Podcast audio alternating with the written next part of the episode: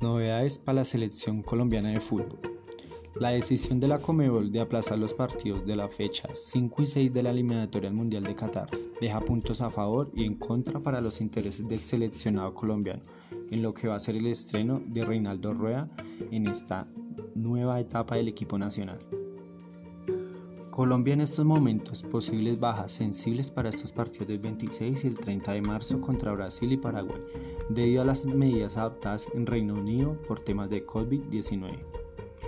La obligación de los jugadores que salgan de allí de hacer cuarentena a su regreso impidió que los clubes se dieran a los jugadores. Es así, aunque Brasil venía muy afectado, Colombia perdía la posibilidad de contar con James Rodríguez, el icono del equipo, también podrían venir los defensores titulares Jerry Mina y Davison Sánchez, así como el volante Jefferson Lerma, al ser una medida de Reino Unido.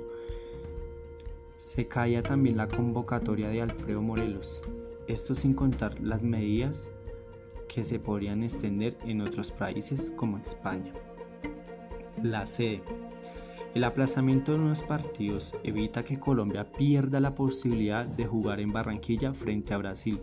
El tema de la, sede, de la sede es clave más allá que sea la puerta cerrada por condiciones climáticas a las que Colombia quiere sacarle ventaja ante el rival más fuerte de la eliminatoria.